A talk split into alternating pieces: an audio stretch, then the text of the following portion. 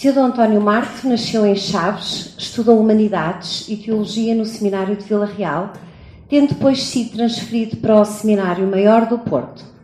Foi ordenado sacerdote em Roma em 7 de novembro de 1961 e sete anos depois concluiu o seu doutoramento com uma tese Esperança Cristã e Futuro dos Homens.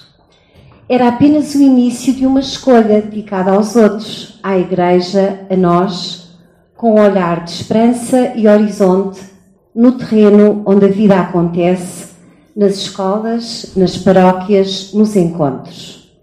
Em 2 de outubro de 2018, Dom António escrevia na primeira publicação da sua página do Instagram: No próximo biênio queremos sair ao encontro de uma das realidades que neste momento mais solicita cuidado e deve estar no centro das atenções: os jovens, com todos os seus cuidados e anseios.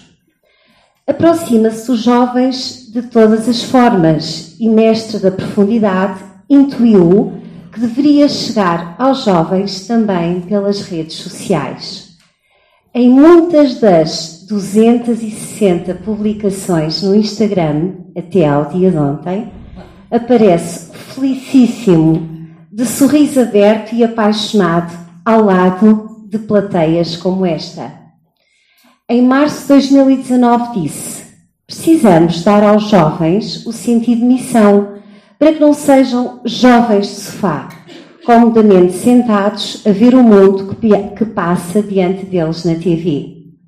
E no dia 21 de maio deste ano escreveu: Como bispo, preciso sentir os jovens perto de mim, saber o que pensam e o que sentem. Precisamente por isso, Sr. Dom António, o convidamos para ter hoje os jovens ao pé de si. Vou começar por dar a palavra à Sofia, que está aqui à esquerda. Sofia. Olá, muito bom dia a todos. Bom dia, senhores. Uh, eu. Ok. Uh, então, acho que sou a primeira a fazer uma pergunta e eu uh, gostava de voltar a lembrar que o Papa disse que a felicidade do sofá é aquilo que impede os jovens de sonhar e aquilo que os paralisa. E eu gostaria de perguntar ao Sr. Bispo qual é que é a sua opinião em relação aos jovens de hoje em dia, especialmente da sua diocese. Qual é que é a sua opinião de todos nós? Acha que somos jovens de sofá e paralisados ou sonhadores? Bom, eu recebi as questões um pouco porque também para vir preparado, seja não bem preparado, diz coisas genéricas e assim possa ser mais ao concreto para, para vocês saber, não é? Isto não é um, um poço de ciência que tem respostas prontas e pré-fabricadas para tudo. Bom, então a, a, expressão jovens de sofá é, é de facto do Papa Francisco uh, e chama a atenção para o risco que correm jovens, mas os adultos também, de se acomodar facilmente, buscar a sua, ficar paralisado na sua comodidade, na sua zona de conforto, eh, no seu grupinho de amigos, eh, no isolamento, porventura, nas redes eh, sociais, não é? no, no mundo virtual. Eu conheço, por exemplo, um jovem de uma família, os pais recorreram a mim, em que passava o dia todo só diante do computador e até era preciso levar-lhe comida lá ao quarto, nem se recusava uh, já, uh, almoçar ou jantar à mesa com a família. Uh, quer dizer, isto é jovem de sofá, porque, portanto, é para nos. o Papa convida a sair só do, do, do, nosso recinto de conforto, do nosso, da, da nossa busca do mero bem-estar de cada um e voltar-se para fora, voltar-se para os outros. Dizer-vos uma opinião sobre os jovens em geral e os jovens uh, da nossa diocese. Não é fácil, que não é diferente. Não há uma forma que os possa catalogar todos. Eu costumo dizer que a juventude é uma galáxia. Vocês sabem que é uma galáxia, não é? É uma galáxia. Há milhões e milhões de jovens, cada um diferente. Portanto, é impossível. Agora, tenho normalmente as notícias que saem assim nos grandes telejornais são as negativas. Eu tenho de olhar sempre para o positivo e dizer aquilo que, que há de positivo. Aqui na Diocese, por exemplo, conheço-me mais de perto, pois uh, encontro jovens uh, que se dispõem a, a passar as, algum tempo das, das, férias, por exemplo, uh, no voluntariado, voluntariado social, concretamente apoiar crianças, outros jovens, até adultos com deficiência, durante uma, algumas semanas.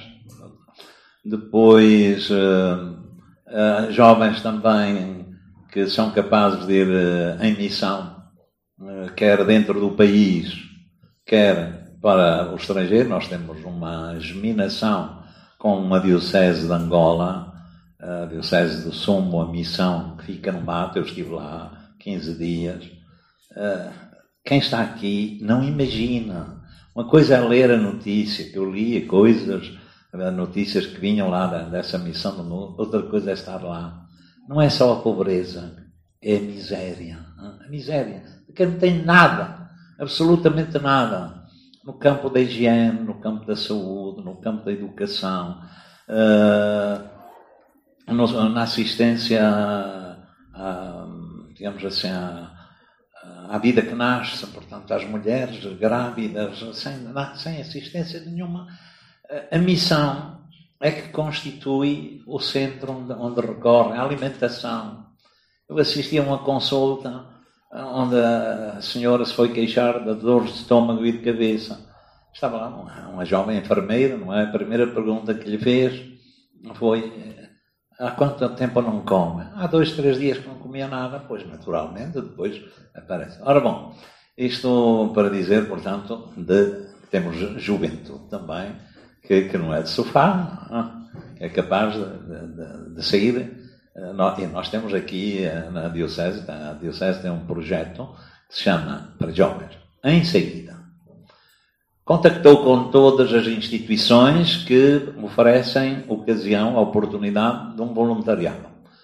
E, portanto, se há jovens que querem uh, aproveitar essa oportunidade, recorrem a este serviço e dizem, olha, aqui, ali, além, eh, no, até no país, não é só dentro da Diocese. Um grupo de jovens da Caritas que, durante o ano, dá explicações a crianças eh, com dificuldade no, no estudo, não é? Lá na, na cidade de Leiria. Estão a ver. Depois há jovens também que saem uh, para fazer campos de férias. E sair em campos de férias, uh, quer dizer, é é para, para uma melhor convivência, para um aprofundamento da fé, para contacto com, uh, com outras realidades. Por exemplo, este ano foram jovens em missão uh, para, Drogão Grande, onde houve incêndios. Aquela gente vive isolada. Só lhes ligaram na, naquela altura. É que ficam extremamente satisfeitas que lá vão passar um tempo e conviver com eles, porque juventude lá não existe praticamente. Portanto, levam vida nova, seiva nova que lá chega. Uh, outros que vão em peregrinação, vão em peregrinação a Santiago a pé. É uma experiência, é uma experiência hum, enriquecedora. Às vezes pode ser fatigante, cansativa do ponto de vista físico, mas todos os que a fazem, uh, do ponto de vista espiritual, né? é um momento de cortar, enfim, com ocupações e preocupações que nos preenchem e que uh, proporcionam um encontro consigo mesmo, entrar dentro de si mesmo, na sua interioridade, partilhar com os outros que fazem o mesmo caminho, outros vão em peregrinação até Z. Portanto, estás a ver, há aqui um leque de ofertas e de oportunidades de jovens em saída, hein? em saída. Quer dizer, que não sejam de sofá, que olham só para o mundo, como disse que o veem passar na televisão, mas uh, não se sentem comprometidos, não se sentem empenhados. Uh, depois vêm as outras perguntas que podem completar esta. Não, não, quero falar muito porque uh, quero vos dar oportunidade depois a vocês também. Sr. António, muito obrigada. Sofia. muitas vezes não avançamos porque temos algum receio do que é que julgam de nós, do que é que pensam de nós. E estas, este leque variado que o Sr. António apresentou lembram-nos que temos, quando queremos pôr a mãos na massa e queremos sair, há sempre muitas oportunidades. Muito obrigada. Henrique.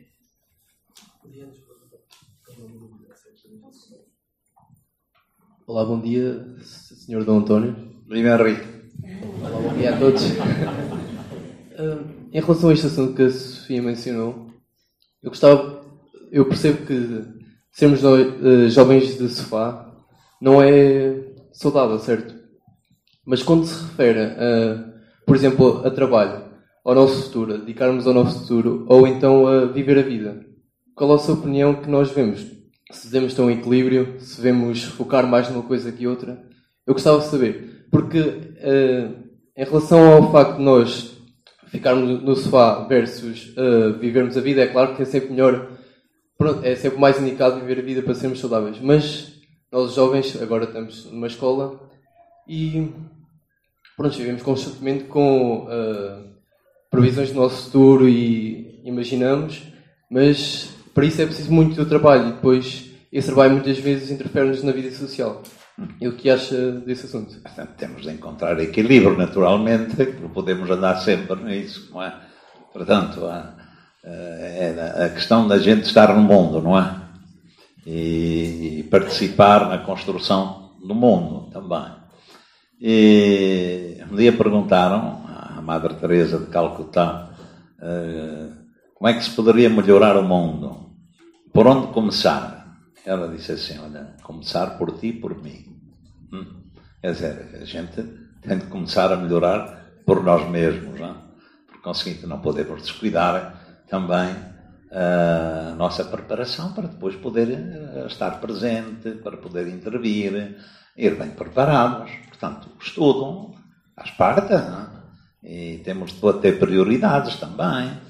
Eh, prioridades, pois agora sou estudante, uh, eu acho que a, vossa preparação é uma prioridade, mas que isso obsta depois encontrar também uh, tempo e disponibilidade, sobretudo quando a gente tem disponibilidade, depois encontra tempo também. A disponibilidade interior para, enfim, prestar serviço a, seja aos outros, seja à comunidade, seja aqui uh, junto uns dos outros, quando se apoiam, quando partilham uh, as dificuldades, as dúvidas, os medos, é? que, que são naturais, uh, e quando se animam, quando abrem horizontes também. Portanto, nós não quero dizer que agora se passe de um extremo para o outro. É?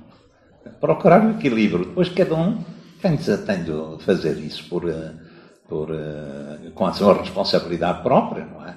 E mesmo na conversa, porventura, com os outros. Não sei se era isto que tu pedias, se era esta a resposta. Sim, obrigado. Sim. Muito obrigado. Então agora vou colocar a minha questão. Uh, nós aqui no vídeo escutamos o Papa Francisco a dizer que uh, nós jovens devemos ser os protagonistas na construção do mundo melhor mas na prática nós nunca uh, percebemos qual é a atitude que nós devemos assumir. O que é que o Sr. Bispo acha que. Pronto, qual é que deve ser o nosso papel aqui? Que jovens é que devemos ser? Sim. Portanto, primeiro já disse. Primeiro começar por si. Não pensar que melhoramos o mundo só uh, interpelando os outros ou invetivando os outros ou invetivando a sociedade ou invetivando os políticos. Não é? Não podemos pôr tudo na mão dos outros. Cada um tem, eh, começa por si, tem a sua própria responsabilidade. Uh, depois, uh, melhorar o mundo no, no, nos lugares e nos ambientes onde vivemos. Começar pela família, por exemplo. É, é, é aí uma, uma, uma, sociedade saudável se houver famílias saudáveis. Não é? Saudáveis do ponto de vista humano, espiritual eh, moral, etc. Então, uh, se nós conseguirmos uh, uma família onde existe diálogo, partilha, solidariedade, uh, participação, da, da participação na, na, vida da família, não é? Cada um uh, faz aquilo que também pode fazer e compete, não? É? porque às vezes há quem, filhos até, que uh, dizem assim, ah, a mãe faz tudo, a mãe é que arruma o quarto, a mãe é que para. E quer dizer, quando a gente pode fazer, não pode fazer cair tudo sobre uma pessoa ou duas, tanto como é. Depois na escola. Já falei aqui também na escola. A escola é outro espaço onde a gente uh, pode também contribuir uh, para melhorar o mundo. Depois, uh, nas atitudes, nas atitudes, por exemplo, um, uma das chagas, um dos cancros que hoje mina o mundo, seja o mundo na sociedade, seja o mundo da política, mas o mundo dos negócios, do mercado, etc. É chamada corrupção. Hum? Chamada corrupção. Ora bem, esta corrupção está a minar e a entrar uh, em todas, uh, em, nos vários âmbitos da sociedade. Às vezes começam, uh, as pessoas às vezes pensam que podem lidar com a corrupção como quem lida com a droga. Ah, toma-se uma pequenina dose, não faz mal. É uma experiência. Mas depois da primeira dose, oh, vamos à segunda. E depois à terceira, resultado, criou uma, uma dependência. Às vezes, a corrupção começa um pequeno furto, uma pequena fraude, a pessoa entendeu que não tinha grande gravidade, mas depois a seguir é, é, é como um, um, um, uma espiral, uma espiral. E corrompe. Ora bem, nós Uh, normalmente falamos contra a corrupção, enfim, dos que estão no poder. E bem, temos de falar disso. Mas também temos de procurar que não haja corrupção no dia a dia, na, na, nos lugares onde vivemos, onde estamos. Uh, não nos deixar corromper, hein? não deixar corromper a consciência. Eu acho que o pior que pode acontecer a uma pessoa é deixar corromper a consciência. E quando se deixa corromper a consciência, seja por causa do dinheiro, seja por causa do poder, seja por causa do, do prestígio ou de outras coisas, depois a consciência já não dá alarme. Quer dizer, para distinguir o bem e o mal. Não? Eu acho que isto é, é, fundamental. A educação das consciências, a formação, não? em que cada um é responsável também por essa formação uh, da, da, das próprias consciências. E depois uh, também o, o sentido, vocês estão-se a preparar, estão a pensar no, no, no, vosso futuro profissional, por exemplo, é preciso dar um sentido também à profissão. A profissão, naturalmente, pois contribui para o desenvolvimento, o crescimento humano, para a sustentabilidade económica, sem dúvida, para o bem-estar pessoal e da família, mas também é preciso dar um sentido de serviço, um sentido de serviço à comunidade e, por conseguinte, na maneira de o exercer, de atender as pessoas, uh, na maneira da, da, honestidade com que exerce a sua profissão, tudo isso. Então, são assim coisas concretas, vá. Não sei, depois podem falhar uma outra coisa, não sei. Uh, por exemplo, queriam chamar a atenção uma coisa. Uh, nós estamos a, a, ser dominados muito pela a globalização financeira do, e do mercado. Quem, quem comanda hoje o mundo é a finança.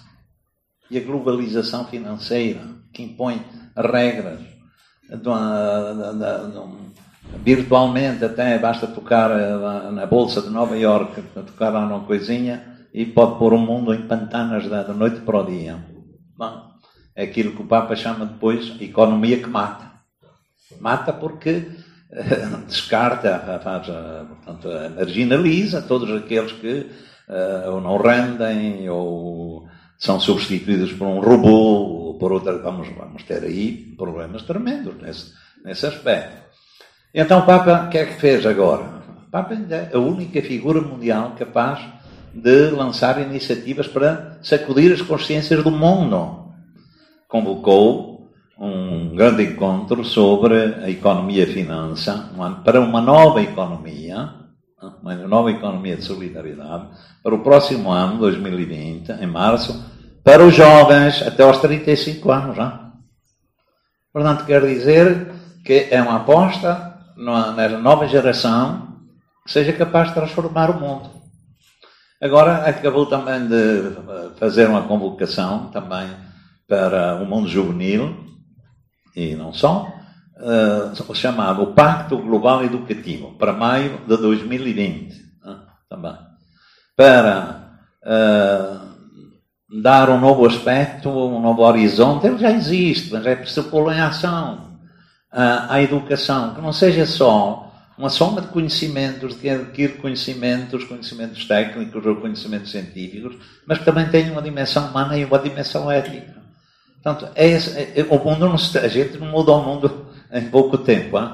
Agora, não podemos nem ficar de braços cruzados, tomar iniciativas. E o Papa faz isto. Hein? É o único que faz isto. Não há nenhum político que seja capaz de fazer isto. Claro que depois uh, suscita, enfim, contestação a grande contestação do Papa, hoje vem da América. Os meios económicos da América e meios, eh, como é que se chama? Fundamentalistas também.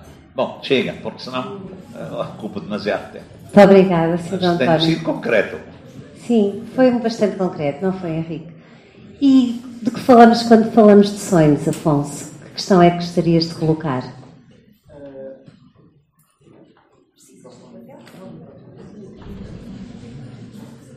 Uh, bom dia a todos, bom dia ao Sr. Bispo. Uh, nós jovens somos colocados.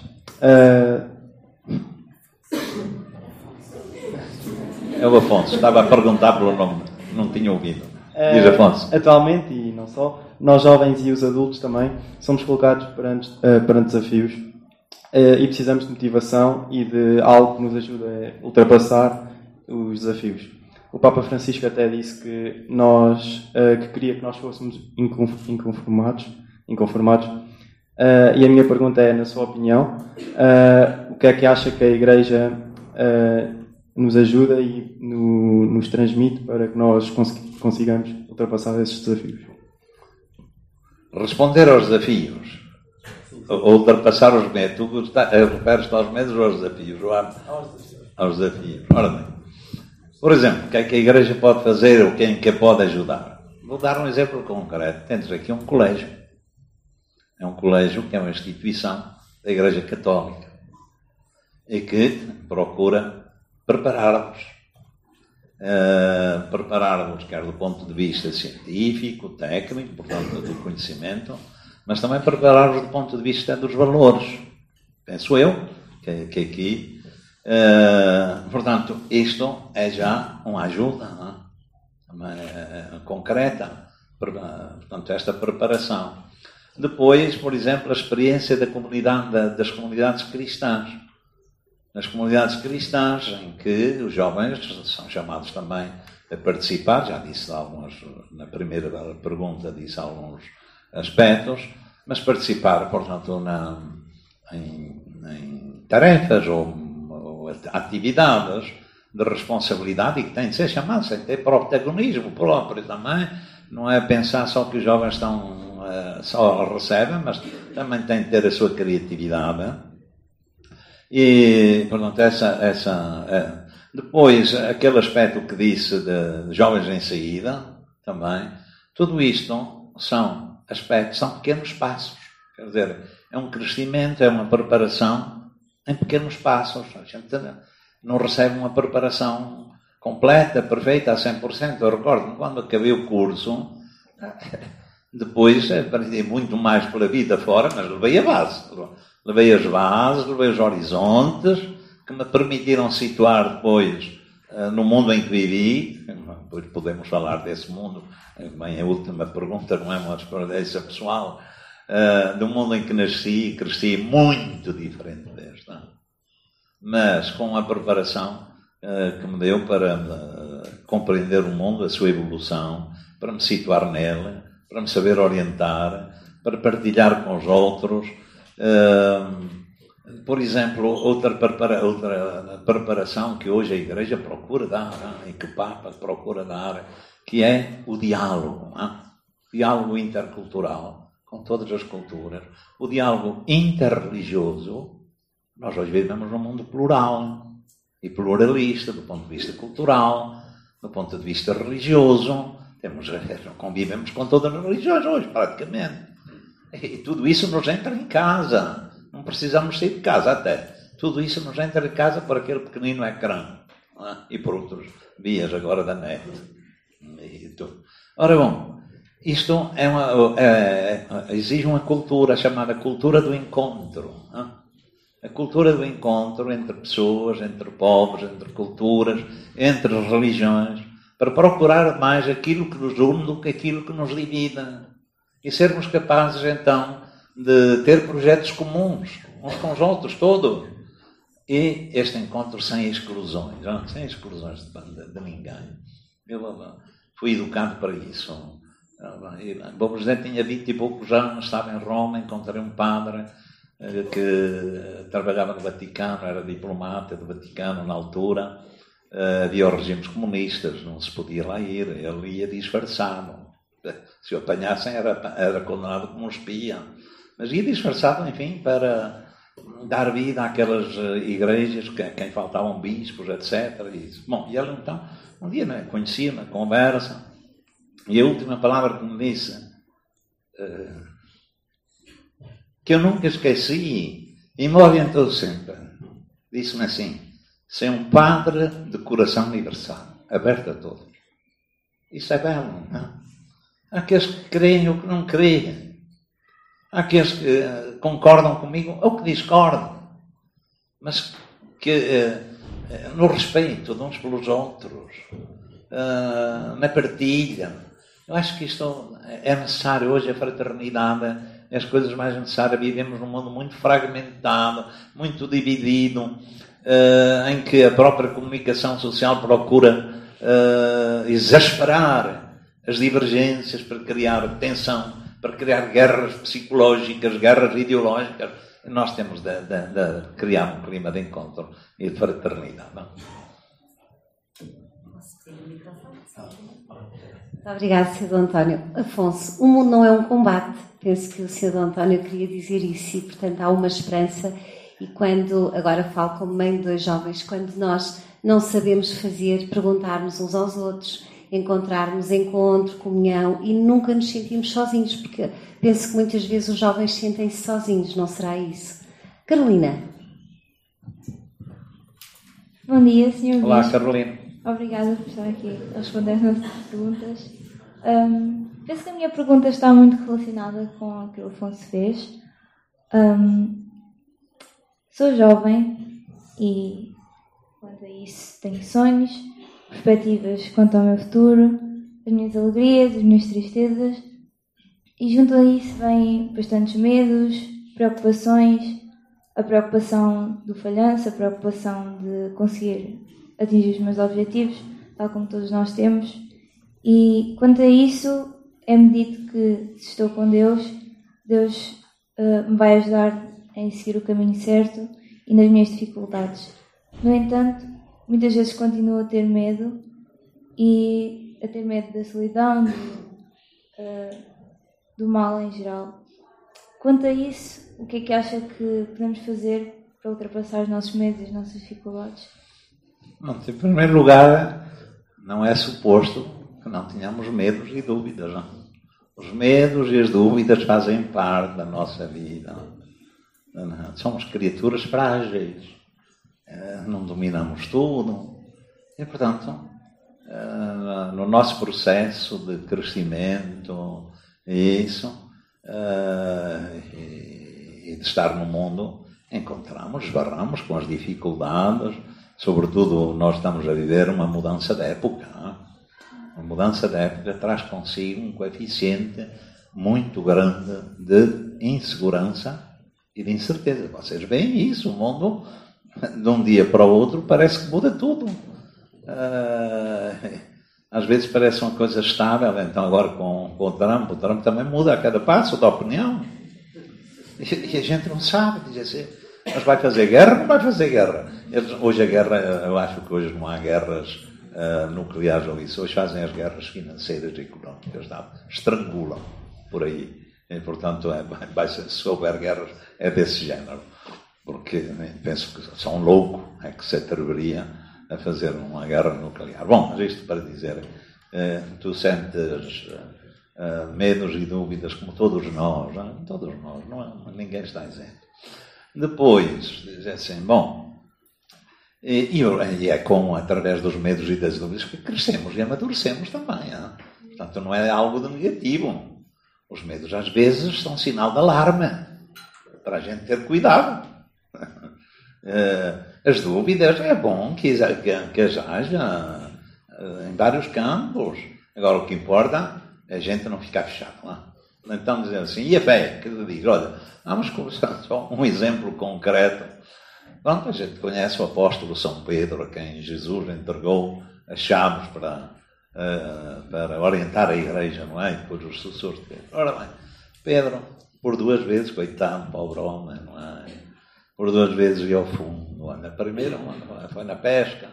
Não, e depois o Senhor, enfim, ele não acreditou muito na palavra do Senhor, mas disse tá, mas pronto, olha, já que tu dizes, lançamos as redes.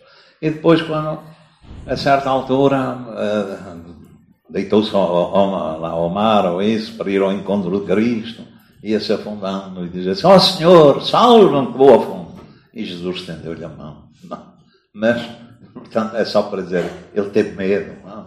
teve medo e depois estender a mão é uma maneira de dizer, deu-lhe força, uh, deu-lhe uma palavra, ajudou a salvar-se. Depois, mais tarde, no processo de Jesus, no processo do, do, do, do julgamento de Jesus, não é? Uh, um homem teve medo de uma mulher. Manda a mulher disse: Tu também és um deles, és um dos nazarenos que andas atrás de Cristo. Ele diz, não, não sou, nem o conheço. Estás a ver? E depois, Nosso Senhor ressuscitado, depois foi repescar. Foi o repescar e ele então readquiriu outra vez a força. Mas mesmo assim, Jesus perguntou-lhe, tu amas, mas meu amigo. Ele, Jesus começou por isso, por dizer, tu amas meu Pedro, dizia assim, eu sou teu amigo. Era, era a resposta. E, portanto, sentiu a sua fragilidade também, mas confiou. Portanto, a fé, de facto, é, é, um, é uma luz e uma força para um caminho. É? Eu digo isso por mim também, foi e é? É? Tantas vezes, porque eu às vezes também sinto dúvidas, como fazer, como orientar, como orientar a diocese, etc. Tantas coisas. Bom, portanto, esta. Mas depois, nós, o Senhor manda-nos também, uh, como é dizer, uh, o conforto, a força e a luz também através dos outros. Foi o que disse aqui a professora Ana, não é? Uh, que não nos podemos deixar, temos de ser anjos da guarda uns para os outros, anjos da guarda no bom sentido, que dão conforto, que dão ânimo, que ajudam uh, os outros a caminhar também. Uh, portanto, esta, esta, a vencer os medos ajudar a vencer os medos, esclarecê-los, esclarecer as dúvidas. E por isso, para isso, por exemplo, uma coisa importante é o acompanhamento espiritual. Aquilo que chamamos de acompanhamento espiritual e que hoje está ah, a retomar o vigor que teve em séculos anteriores na Igreja. Ah, pois, pode ser um padre, pode ser uma pessoa leiga, não é obrigatório que seja com o padre. Pessoas, há pessoas homens e mulheres de fé, com cheios de sabedoria, que aconselham os outros, são capazes de dar um conselho, uma luz, para saber discernir qual o melhor caminho, uh, eh, etc. Tudo isso. Portanto, uh, pelo menos estes três aspectos, por exemplo, eu uso estes três, não? eu uso estes três pessoalmente. Da fé através da oração. Uh, depois do, do apoio dos outros também, e do discernimento, pois que confrontam com outros para saber discernir, vencer dúvidas e vencer medos. Eu também tenho, também hoje sinto esses medos, cada um sente-os nessa, na, na, em, nas várias idades da vida. Depois uh, supera-se ou superando também.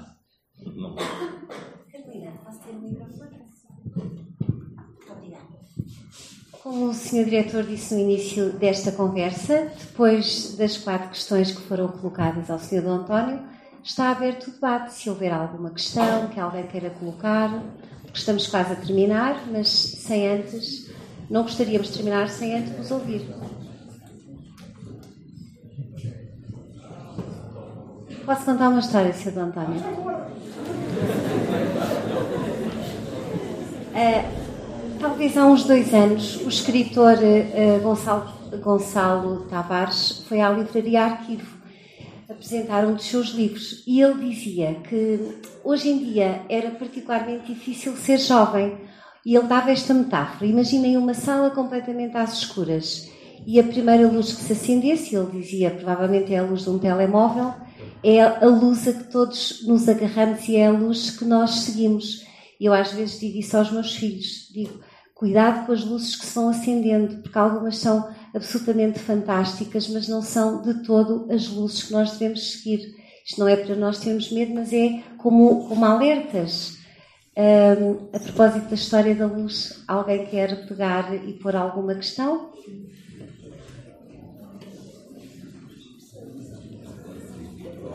Sofia, é mesmo só uma questão e depois vamos para o almoço. Uh, olá outra vez. Esta questão é minha uh, infelizmente não é sobre a história da luz, mas acho que posso colocá-la. uh, então, o Sr. Bispo falou muitas, muitas vezes da corrupção e a minha pergunta é qual é que é o remédio ou a solução para não existir corrupção, porque isso hoje em dia em todo lado e pelos vistos as pessoas não sabem como pará-lo. Portanto, eu já fui apontando a primeira formação das consciências, sem isso não se vai a lado nenhum. Depois, é preciso denunciá-la. Não podemos, para não, senão somos cúmplices. Portanto, recusar, muitas vezes, eh, eu sei que há casos em que pronto, há empresas eh, em relação aqui ao santuário e bem, e dizem assim, ah, se há um, um responsável, dizem por qualquer coisa, se vocês gastarem, ou tu encomendares à minha empresa, recebe tantos por cento. Claro, se a pessoa se deixa levar, depois fica corrompida. Depois é preciso denunciar, é preciso também uh, modificar as leis, as leis uh, que nos regem, para impedir uh, seja a corrupção, seja a, a cumplicidade com a corrupção também. Portanto, temos de lutar em várias frentes. Uma só não basta. Uh, está na hora que nós, é, ou melhor, é meio-dia 25, esta era a hora que nós tínhamos previsto que este debate deveria acabar. Antes de agradecer ao Sr. D. António, eu gostava também de agradecer a excelente organização que o Departamento de um, Ciências Sociais colocou na organização deste debate o convite, a resposta pronta ao convite que foi feito e verbalizado e materializado nestas quatro questões, na vossa atitude tão digna. Já vos conheço há muito tempo, já posso dizer que vos vi aqui desde o quinto ano. A Carolina não. Uh, mas Carolina, já veste a cultura do colégio, percebe-se perfeitamente que és de cá. Muito obrigada a todos. Sr. António, ao senhor em particular, a presença jovem, eu julgo que já não conseguirá saltar à corda. Eu também já o faço com alguma dificuldade, mas obrigada pelas suas palavras que ficaram em nós, assim como um caroço de azeitona e que ao longo do dia vamos saboreando e ao longo da vida. Muito obrigada a todos.